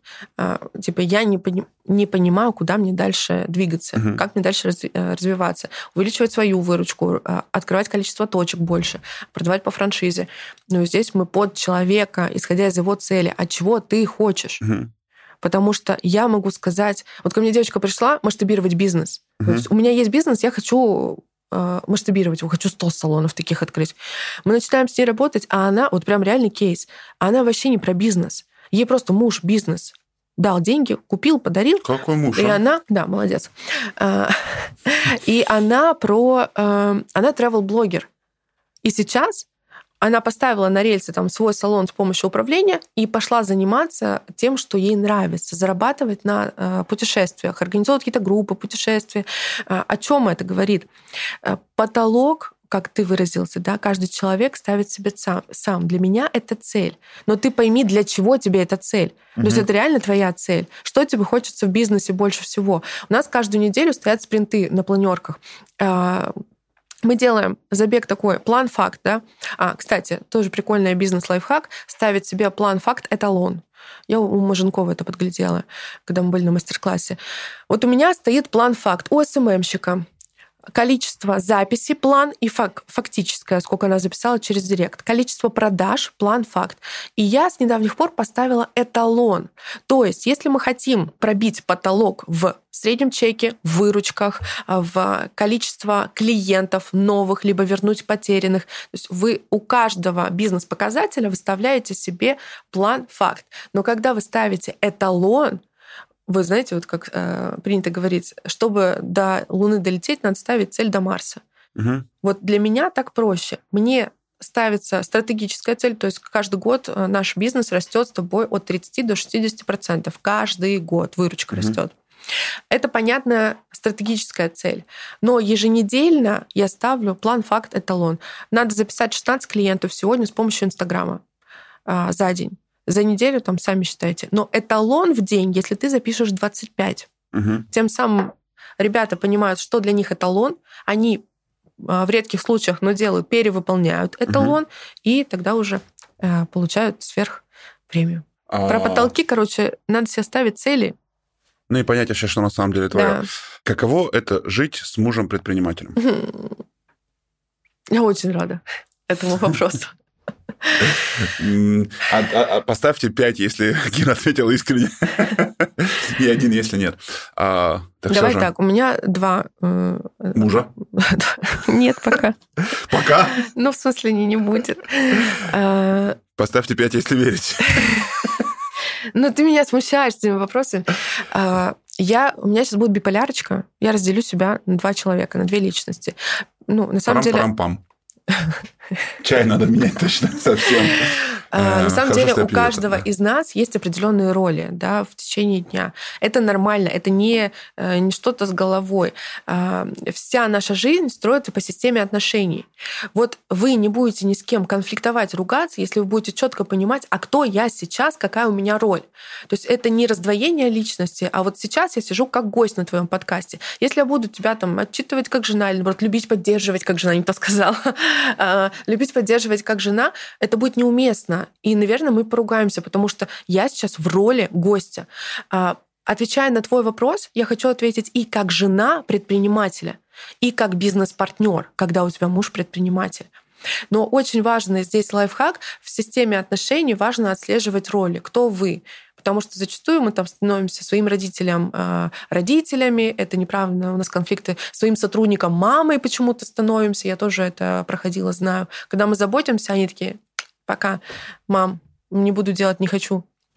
Так вот, сейчас отвечу как жена. Женой предпринимателя, ну, быть очень сложно. Почему? А, во-первых, нужно свыкнуться с тем, что как бы ты мне ни говорил, но бизнес у тебя будет всегда на первом месте. И, возможно, это игры разума, когда ты я все делаю для семьи, вот семья на первом месте. Нет, у предпринимателя, у бизнесмена... Что-то не про канал, походу.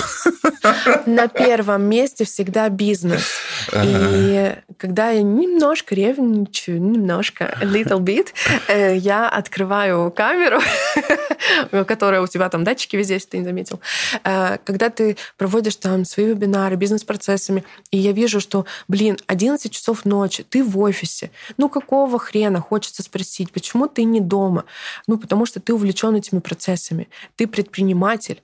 И тебе это важно. И задача меня как жены э, адаптироваться под это. Для тебя это важно. Я знала, за кого замуж выхожу. Хоть ты был в финансовом дне и моральном, но я тебя вытащила, братан. Ну, в смысле, я знала, я знала, э, я верила в тебя всегда. И как женой предпринимателя, почему сложно? Нужно понять, что ты будешь не на первом месте.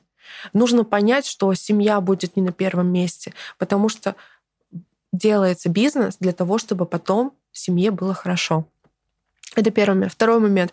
Ты очень ну не конкретно ты, а мне как жене, мне как жене предпринимателя, э, очень тяжело было э, подстраиваться, вот быстро адаптироваться, научить себя этому, потому что когда ты приходил и ну, вел себя дома как предприниматель, я тоже включала себе предпринимателя. Но я для себя уяснила закон, что мне нужно в голове вот тумблеры менять. А где дома кнопка? я жена. Где кнопка? Вот она, вот она. Э, дома я жена. И перестраиваться было тяжело. Понимать, что ну никаких. Даже если нам нравится с тобой что-то обсуждать, то есть ты очень быстро должен переключиться. Вот, адаптивность, эм, э, приоритетность дел. И третий момент, почему женой предпринимателя быть сложно, эм, надо подумать, почему сложно. Я не говорю, что сложно. Я спросил, как это? Я ответила, что это сложно. Ну, в целом это кайфово. Так подожди, сложно или кайфово? А кайфово в чем? Ну, мне это нравятся сложности. Мне нравятся сложности. Э, это кайфово, потому что... Тут чуть сложнее подбирать. Э, нет, ну, мне, в принципе, мы с тобой похожи. Нам кайфово заниматься развитием, бизнесом. Поэтому здесь вот только про адаптивность скажу. А я как э, бизнес-партнер твой, э, работать с мужем, это, конечно, отдельная тема, потому что начинается включаться более личное в обсуждениях, да, в процессах. А, мы проходили все этапы, у нас были и обидки, и уходи, и, э, и кольца я оставляла. Ну, когда неправильно работает тумблер в голове. А, быть бизнес-партнером с мужем для меня, честно сказать, э, это хорошо. здесь соединю два момента. Вот себя как личность и как э, бизнес-партнер. А, первое, я уверена в тебе, а ты уверен во мне. Я не могу тебе завтра сказать, я устала, я заболела, э, и все пока. Это записывается? Хорошо. Но ни одной ситуации не было, когда бы я тебе говорила, вот ты сам, я пошла, И так и произошло. Эмоционально было разочек, но э, я несу ответственность за свои действия, и ты уверен во мне. Это то, что, наверное, семейный бизнес это то, что дает нам э, такую некую безопасность в том, что я тебя не подведу, и ты меня тоже. Эта уверенность, э, она прикольная. Второе, э, что мы с тобой на общую цель.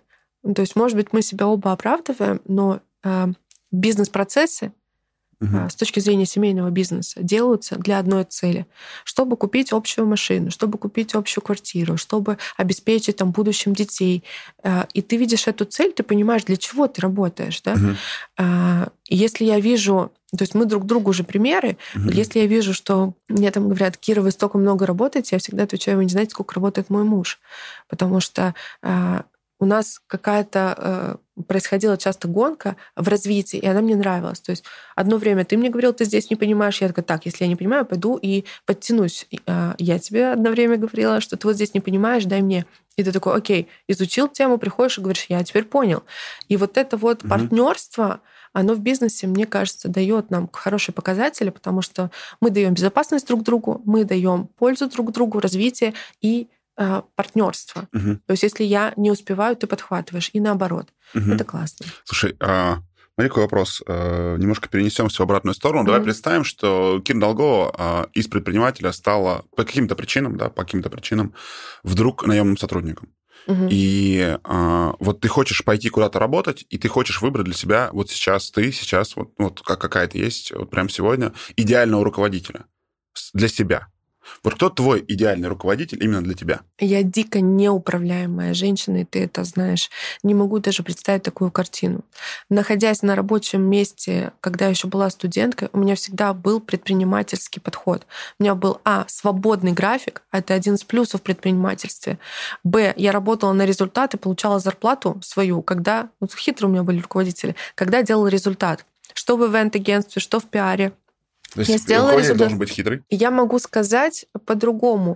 То есть мне сложно себя представить в найме, а, скорее в партнерстве. Если с кем-то я буду открывать бизнес, вот для меня будет а, не мой идеальный руководитель, а руководитель в нашей компании или мой идеальный партнер, который будет руководить. Угу. Это амбициозный, амбициозный в целях, потому что часто я себе ставлю цели, которые все крутят у виска, а потом идут и делают. Ну, например, мелкая цель про песенки, да, вот написала две авторские песни. Все смеялись, типа, ну чё к чему, ну песни. А, но спустя два года там, в вокальную студию, в которую я хожу, стали все записывать авторские песни. Даже кто не понимал, ну типа ты же не Агилера, зачем тебе? Вот. И мне нравится ставить амбициозные цели, то, что еще никто не делал. Или себя, знаешь, так подгонять. А вот это я смогу, я вижу цель, иду. А, и идеальный э, руководитель, наверное, будет в моей команде это исполнительный человек, который работает э, без разницы на его график. Э, я говорю своим управленцам, мне не важно, где вы находитесь. Я раз в неделю, каждый день у меня отчет о работе, а раз в неделю я спрашиваю результат. Угу. Насколько мы в факте к нашему плану. Вот, соответственно, честность, исполнительность я не люблю проверять. А где ты? А с кем ты? А что ты делаешь? А, а, про управленцев говорим, а не про тебя. А, ну, типа, у меня полное доверие, потому что э, мы оба работаем на результат. И управленец должен быть амбициозен, исполнительный, командный, потому что один человек — это X результата, команда — это X10 результата. Это тоже важно, почему нужно работать над тем, чтобы команда была у вас. Вот. Ну, честность, наверное, это приоритетность. Я э, нечестных людей не, даже не могу с ними общаться просто. Это видно. Двуличных, нечестных.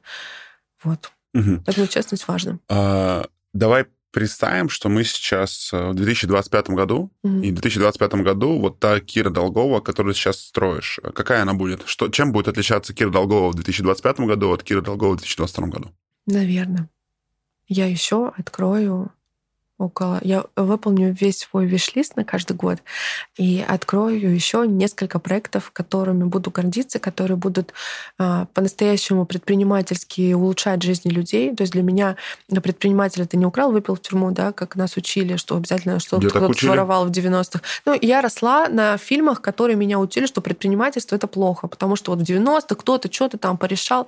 Для меня предприниматель это человек, который создает продукт, который улучшает жизнь людей.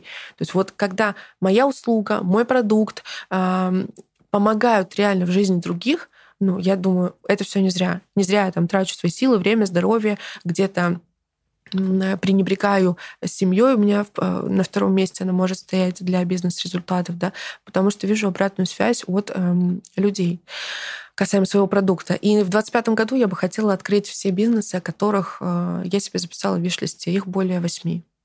Ого, восемь. Угу. Как прикольно. У меня остался вот тут еще такой вопросик. Смотри, какой бизнес открыть? Я так переживаю, на самом деле, что мы с тобой про бизнес-пользу мало поговорили. Не страшно, мы много о чем говорим. А скажи, какой бизнес надо сейчас открывать? Как ты сама бы, что бы ты открыла? Вот сейчас сама. Я могу отвечать честно только за свой продукт. Я бы сейчас открыла франшизу Лазерлав, Чебуреки или Sneak and Fresh. Почему? Потому что я внутри процессов, и я знаю, что мы даем внутри для предпринимателей. Ну, а вот ты сейчас говорил о том, что ты бы хотела открыть. Что это? Свои дополнительные... Ну, если мы советуем э, друзьям, твоим осознанным, замечательным, э, то здесь без капли стеснения я скажу однозначно брать франшизу. Какой другой бизнес я еще хочу, потому что у меня в этих все хорошо, э, но не хочу говорить. Тайна? Пускай... Ну, это не тайна. Э, я не привыкла. Э, мой бизнес научил меня тому, что не нужно э, говорить А. Когда ты сказал А, тебе нужно идти и делать Б. Поэтому я лучше сделаю, а потом скажу. Вот смотрите, у меня там получилось. Ведь может не получиться. И? И ничего, я пойду еще сделаю. И скажу об этом. Как в управлении ты подводил. У меня было столько ошибок в управлении, что сейчас я начала в этом понимать. Также и в бизнесе.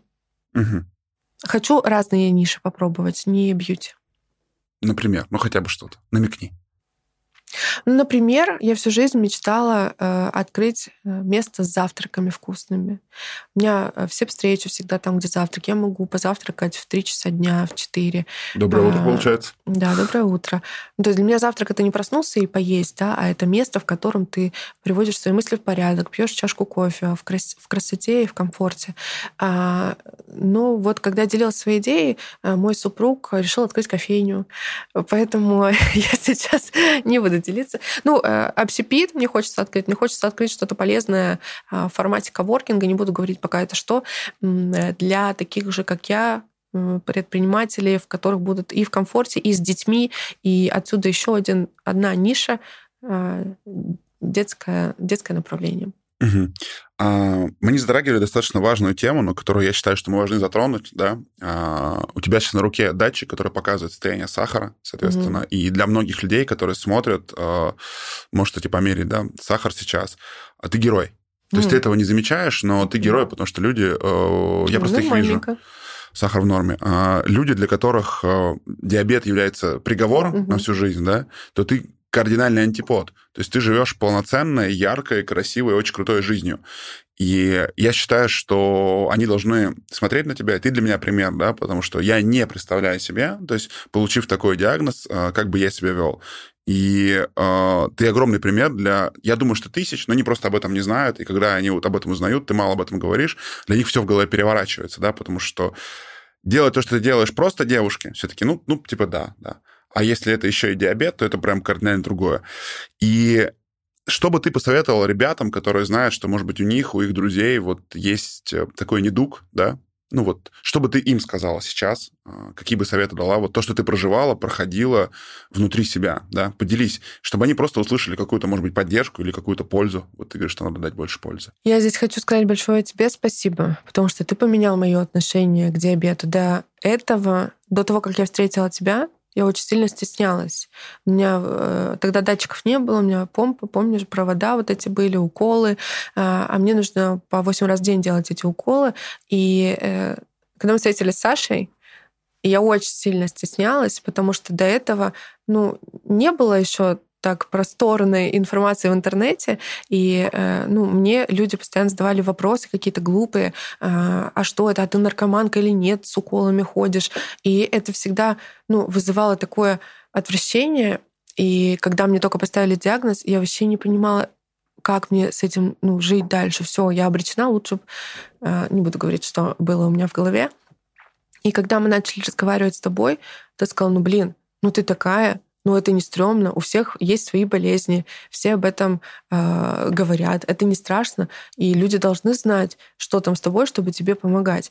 И вот э, тогда, когда сложился наш разговор, я по-другому пересмотрела, я очень стеснялась этого, я очень переживала, и мне э, казалось, что не надо об этом говорить, типа я же такая же, как все, но очень тяжело это дается, особенно э, в последнее время, когда ты не понимал ценности, болезни тела своего, и вот эти все скачки э, на сегодня действительно тяжко.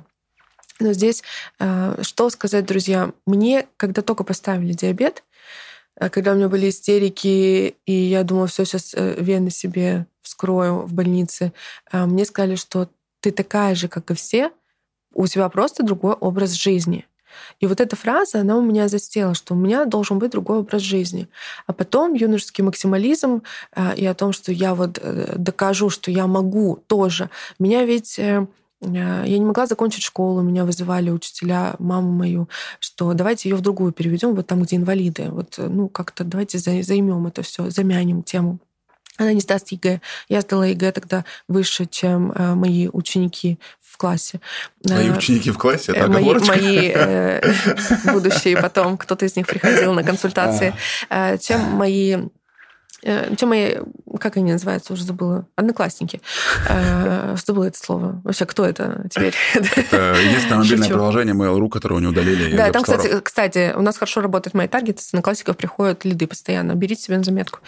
А, так вот, э, мне говорили, я не закончу школу, я не поступлю в универ. Школу я закончила выше среднего. В универ поступила а, на бюджет, а, сдала все экзамены. Мне говорили, помнишь, когда я забеременела Вероника, и врачи вообще говорили, пиши отказную, ты не родишь. Ну, 6 лет нашей прекрасной дочери, и, и она уже сама зарабатывает, и это прикольно. И каждый раз я сталкивалась с ограничениями.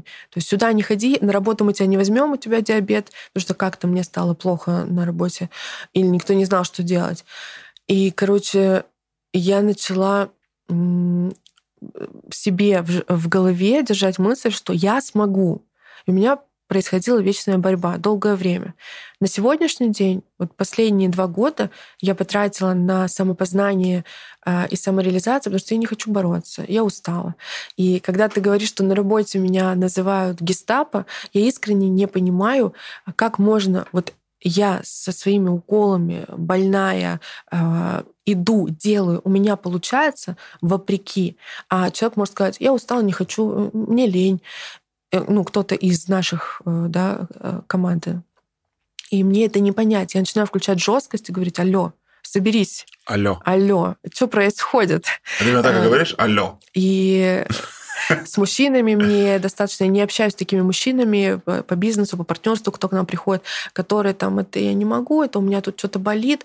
Вот я всегда говорю так, давайте все ваши болячки оставим там, потому что я знаю это не понаслышке, каково это быть реально больным человеком и что-то делать. Ну, то есть, оборачиваясь на свой путь, я очень рада сейчас говорить э, вот мы даже школу диабета сейчас делаем, да, социальный проект, а, о том, что да блин, ну да, я, я диабетик. Но смотрите, я родила, у меня есть э, высшее образование, я вышла замуж, у меня есть бизнес, и причем самый крупный в России бизнес. И когда мне говорили, что у меня не получится, даже с ограничениями по здоровью у меня получилось. Ну, значит, у вас получится вопрос, как мне кажется, внутренней цели и приложенных усилий. Что вы делаете, чтобы получилось? Поэтому мне всегда неловко и неудобно, когда ты говоришь там, блин, ну вот Кира диабетик. Но я вижу, как многих людей это мотивирует, и меня это радует. Вот. Когда тебе было страшно в бизнесе последний раз? Прям страшно. Страшно было, когда в девятнадцатом году нас с тобой прослушивали, писали угрозы, когда мне звонили и говорили, там, все, мы знаем в садик вашей дочери. Тогда мне было страшно. Это был девятнадцатый год. после этого стало как-то, ну, не то чтобы спокойно, ну, короче, это был вот в девятнадцатом году. Больше страшно не было? Нет. Остальные бывают эмоции, когда ты, ну, происходит ситуация какая-то, да, и ты думаешь, блин, эмоции это нормально, что вот я не знаю, как дальше с этим быть. Ты даешь себе время, и потом обязательно приходит решение. Ну, то есть такого чувства страха было у меня только в девятнадцатом году. Надеюсь, больше не будет. Вопрос. А, что ты рекомендуешь, вот человек, который сейчас хочет стартовать бизнес или развивать бизнес, а, что ты бы порекомендовал ему почитать или посмотреть? Э, я бы рекомендовала прийти ко мне на наставничество. Раз. Э, я бы рекомендовала Вообще вопрос э, мышления, да, и у нас все открыто в доступе. Вот, друзья, искренне, посмотрите на тех, кто вам, на тех людей, которые вам импонируют, бизнесы, которые вы вам нравится, которые вы хотите похожие, подпишитесь на этих людей в Инстаграме, посмотрите их интервью, уберите лишние а, там блогеров, магазины одежды, кафешки из подписок, подпишитесь на людей, за которыми вы следуете, а, которыми хотите стать. И тем самым, формируя инфополе, получая информацию от тех предпринимателей, которыми вы хотите стать, вы становитесь на шаг ближе к ним. Поэтому почитать и посмотреть. Ну вот если четко по бизнесу, мне э, нравятся книжки Маженкова. А, и есть еще одна замечательная книга, кстати, она у меня есть в телеграм-канале. Вы поняли, что делать надо. А, Денис Шашуков, а, Шешуков, «Систематизация бизнеса». Он прям четко написал, не как в других странах построены вот эти все гиганты, да, типа Говард Шульц, чашка, за чашкой, офигенная книжка, а, как строилась Кока-Кола, продавец обуви, а, про Nike. Все вот эти книжки, такие бестселлеры, их нужно читать для общего развития. Но еще важно, а как у нас тут происходит бизнес. Я бы рекомендовала вот такие книжки, смотреть интервью, подписываться на а, Ждалось, подкаст конечно. Александра Долгова. Ждалось, простите. конечно, рекомендация другой книги, ну да ладно.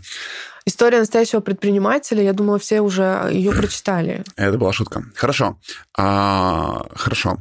А, какой вопрос я тебе должен был задать, но не задал сегодня, и ты на него очень хотел ответить? А, я уже говорила за кулисами, что мне кажется, мы мало поговорили про бизнес, потому что все-таки отстроив систематизацию процессов и помогая другим людям, а, я могла многое рассказать именно про бизнес-процессы. Но у нас получилось затронуть все, даже чуть-чуть по чуть-чуть. Мне кажется, ты должен был спросить, а как мы с тобой пережили этот кризис, когда у тебя было 15 миллионов? Потому что ну, моя аудитория об этом спрашивает. Почему вы об этом не рассказываете? Что я делала в этот момент? Какие у меня мысли были? А, Напишу об этом в новой книге. Напишешь, хорошо. Я просто поддерживала одним словом.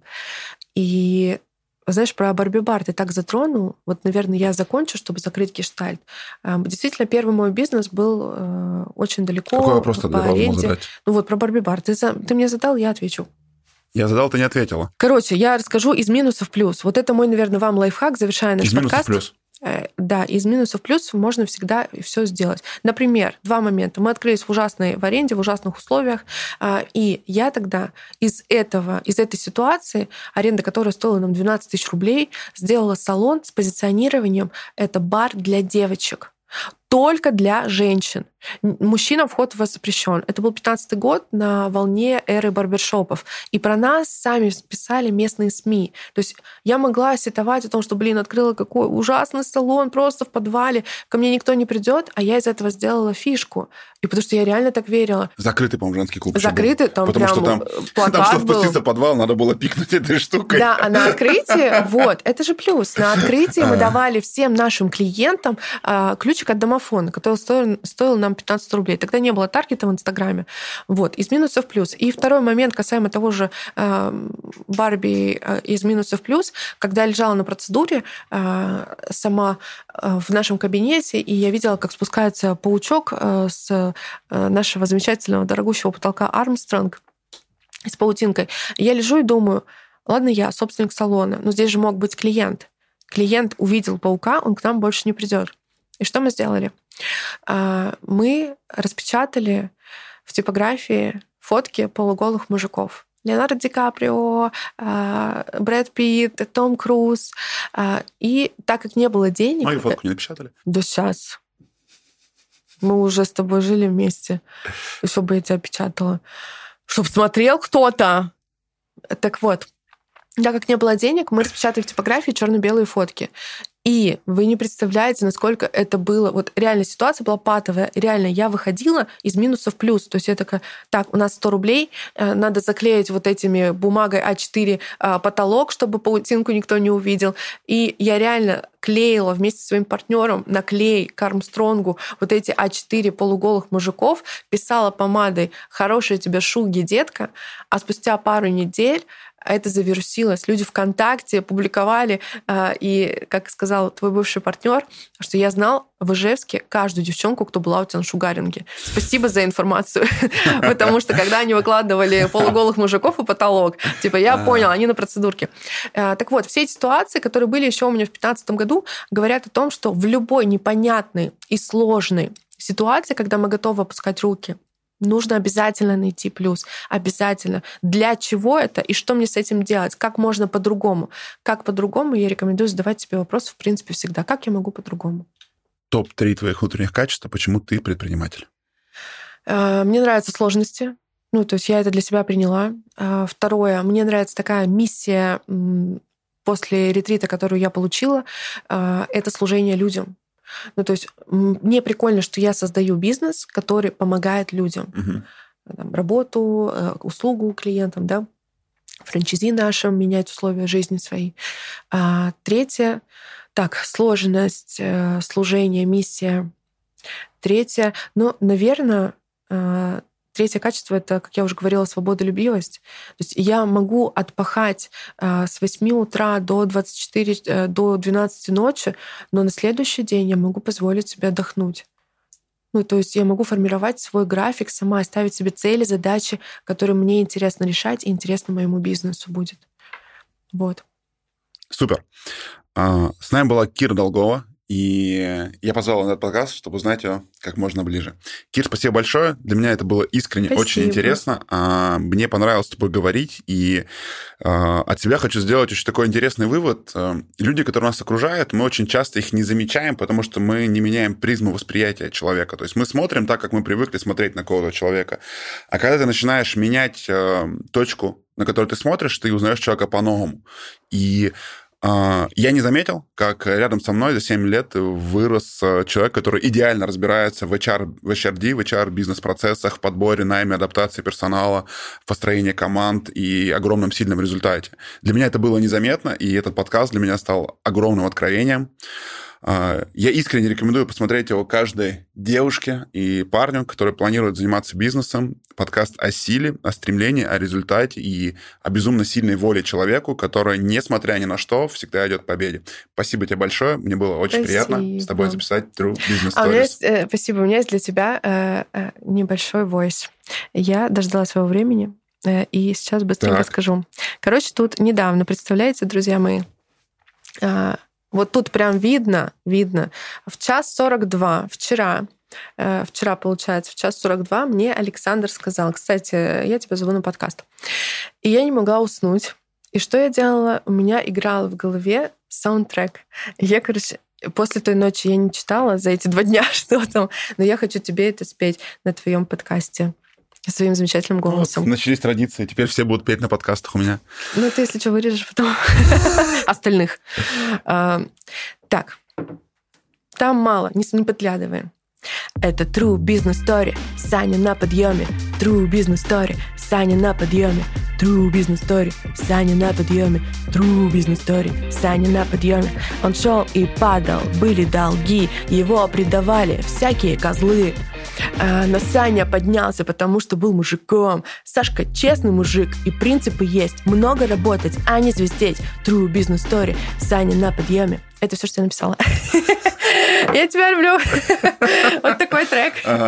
Будь на подъеме всегда. Можем вложить на музыку, которая у нас есть. Да. Спасибо всем. Классно же.